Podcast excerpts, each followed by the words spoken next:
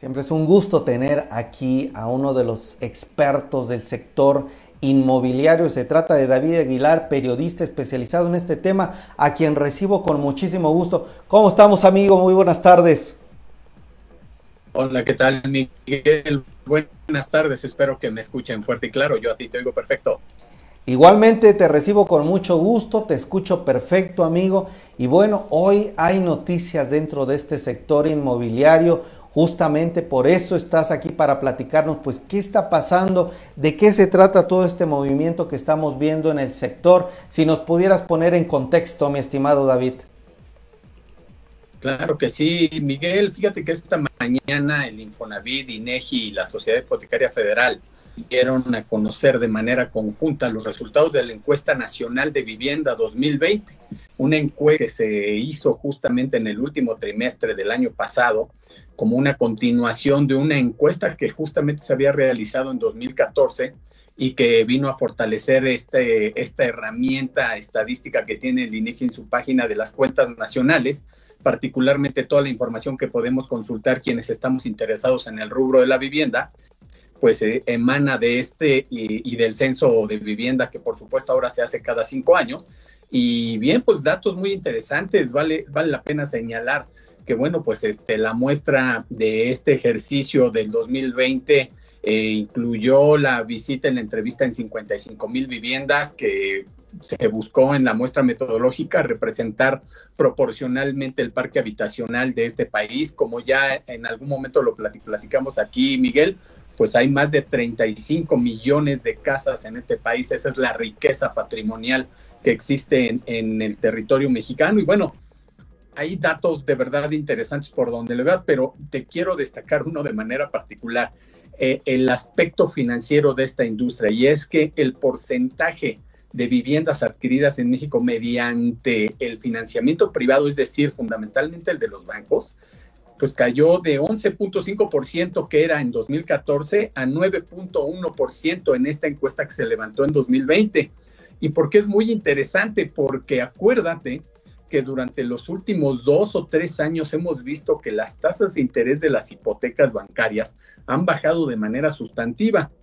Y en contrasentido, por ejemplo, ahora el Infonavit en los últimos años financió el 18.4% de la adquisición de, este, de la vivienda que, que se declaró como propia, ¿no? Y ya sea esta vivienda nueva usada, al igual que en los bancos, eh, y lo cual también es muy interesante porque Infonavit no había modificado sus tasas de interés hasta apenas la reforma que también aquí ya dimos cuenta hace algunas semanas del impacto que ha tenido sobre todo en, el interés que, que deben de pagar los trabajadores que ejercen su crédito ante Infonavit. Eso es uno de los primeros eh, aspectos que, destacan de este reporte. Eh, otro aspecto que vale la pena señalar, aun y cuando el financiamiento sigue siendo importante, eh, tanto de los bancos como de Infonavit, bueno, pues el banco más grande del mundo este, sigue siendo el de mayor participación en la adquisición o construcción de vivienda en México. ¿Y cuál es este banco al que me refiero, Miguel? Creo que ya alguna vez lo había citado, el Colchon Bank, es decir, el ahorro y el esfuerzo que cada persona hace por tener un patrimonio ahorrando de su trabajo, de, incluso del ingreso familiar. Eh, pues el 65.4% de las viviendas de, que se compraron o edificaron en los últimos años fue mediante este método. Y aquí vale la pena señalar, bueno, ¿y de dónde saca la gente el dinero? En virtud de que apenas en años recientes vemos, vimos incrementos al salario mínimo de manera auténtica en este gobierno. Bueno, pues no, no dejemos de lado el peso específico que tienen las remesas para la economía mexicana, Miguel. Acuérdate que un 80% de lo que se ingresa este país, buena parte, va a parar justamente a lo que sábado a sábado hace la gente, amplía su casa o empieza a construir su casa. Y aquí está justamente reflejado ese peso específico que tienen las remesas. Esto es una, una conclusión propia, esto no, no, no lo dice la encuesta, no lo dice ninguno de los este, funcionarios que presentaron esta mañana este resultado. Es patente, hay una plena coincidencia en ese resultado. Y bueno, pues otros datos este, que vale la pena compartirles de esta encuesta nacional de vivienda. Eh, dos de cada tres casas en México tienen una superficie igual o menor a los 100 metros cuadrados. 45% de las casas propias tienen una antigüedad de 20 años o más. Hay una urgente necesidad de renovar el parque habitacional en México. Necesita tener un ciclo mucho más corto que justamente refleje una dinámica económica diferente en este país. Eh, otro detalle que llama la atención, 68% de las viviendas, eh, la gente declaró que son propias. De esta muestra de 55 mil viviendas que en estas buscan representar a todo este parque habitacional de 35 millones, 68%, la verdad a mí se me hace muy alto. Yo creo que mucha gente lo declara como propia, pero formalmente no tienen la propiedad de esa casa, porque acuérdate que tenemos un gran problema en el registro público de la propiedad de casas intestadas. Muchas casas que, bueno, pues pertenecen a los hijos que se la quedaron luego de que sus padres ya han marchado, eh, pero que muchas veces no legalizan esa propiedad y aún así la declaran como propia. Y bueno, pues ahí este, este sería un detalle que seguramente habrá la oportunidad de analizar con más detalle con el Colegio de Notarios y, los evaluadores, a ver este fenómeno. Eh, otro detalle último que te comparto, el 57% de las casas propias este, que se construyeron en los últimos años, en este lapso de 2014 a 2020, no se le compraron a un profesional de la industria. Y bueno, pues totalmente coincidente con esto que te acabo de comentar, la autoproducción, la autoconstrucción que se da como un fenómeno relevante en México. Y a partir de este dato, logras entender el por qué el viraje de Infonavit dentro de esta última rema que se dio en diciembre de 2020 y que vamos a ver materializado en los meses por venir. Algunos productos ya se presentaron, como aquí hemos dado cuenta, pero la gente sigue autoconstruyendo y por eso es que Infonavit también orienta ya un crédito a la compra del terreno para que ahí posteriormente construyas tu casa. Entonces es, es muy interesante, hay un desafío también enorme por la formalidad, la industrialización de, esta, de este sector, la vivienda, que pues es muy pequeño y por último te comparto, eh, los desarrolladores no están construyendo casas de menos de 350 mil pesos. Este dato también lo arroja eh, eh, esto que te acabo de compartir. Pues los desarrolladores, los profesionales de la industria no están yendo a construir vivienda barata, eh, eso también refleja que la política pública, lejos de incentivar que los profesionales de la construcción ataquen ese mercado, por el contrario, los ha ahuyentado. Esto empezó a suceder desde el sexenio de Enrique Peña Nieto, no es un fenómeno de esta administración, y aquí se ve claramente reflejado, Miguel. ¿Cómo ves? Pues muy interesante esta encuesta nacional de vivienda 2020 por parte del INEGI Infonavit.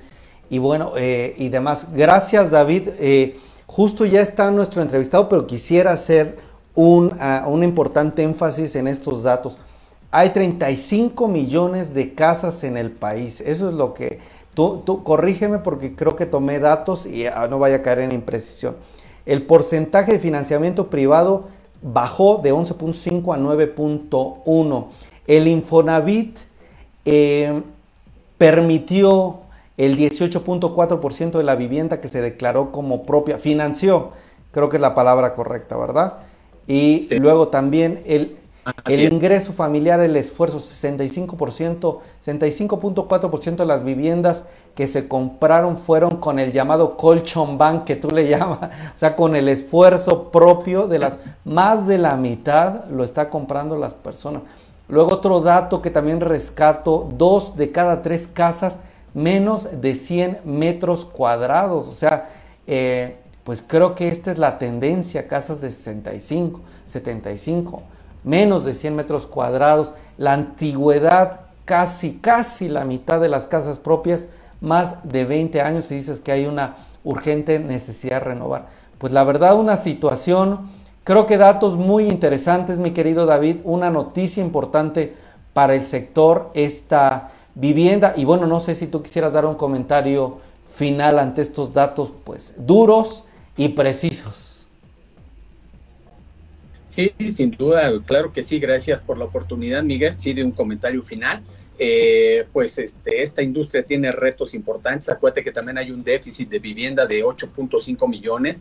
Este, hay 8.5 millones de personas que demandan una casa hoy día y no está disponible en el mercado se agrava con todo este tema, sobre todo por lo, que se requiere es vivienda barata, el tamaño de la vivienda, este que hacías énfasis ahorita en el recuento de los números, este de menos de 100 metros cuadrados, eh, acuérdate que las familias todavía en este país son muy grandes y estamos ante un fenómeno interesante, el teletrabajo. Muchas familias ahora van a demandar espacios para eh, tener espacio para las clases de los hijos y el trabajo de, los padres, ¿no? Entonces, esto de verdad es muy interesante, es una muy buena fotografía actual y hace un énfasis interesante respecto a lo que les decía el viernes pasado, qué tanto de lo que hoy se debate de cómo debiera ser la vivienda y el mercado inmobiliario lo veremos materializado en el mercado en virtud pues de una realidad como lo es esto que refleja la encuesta nacional de vivienda 2020.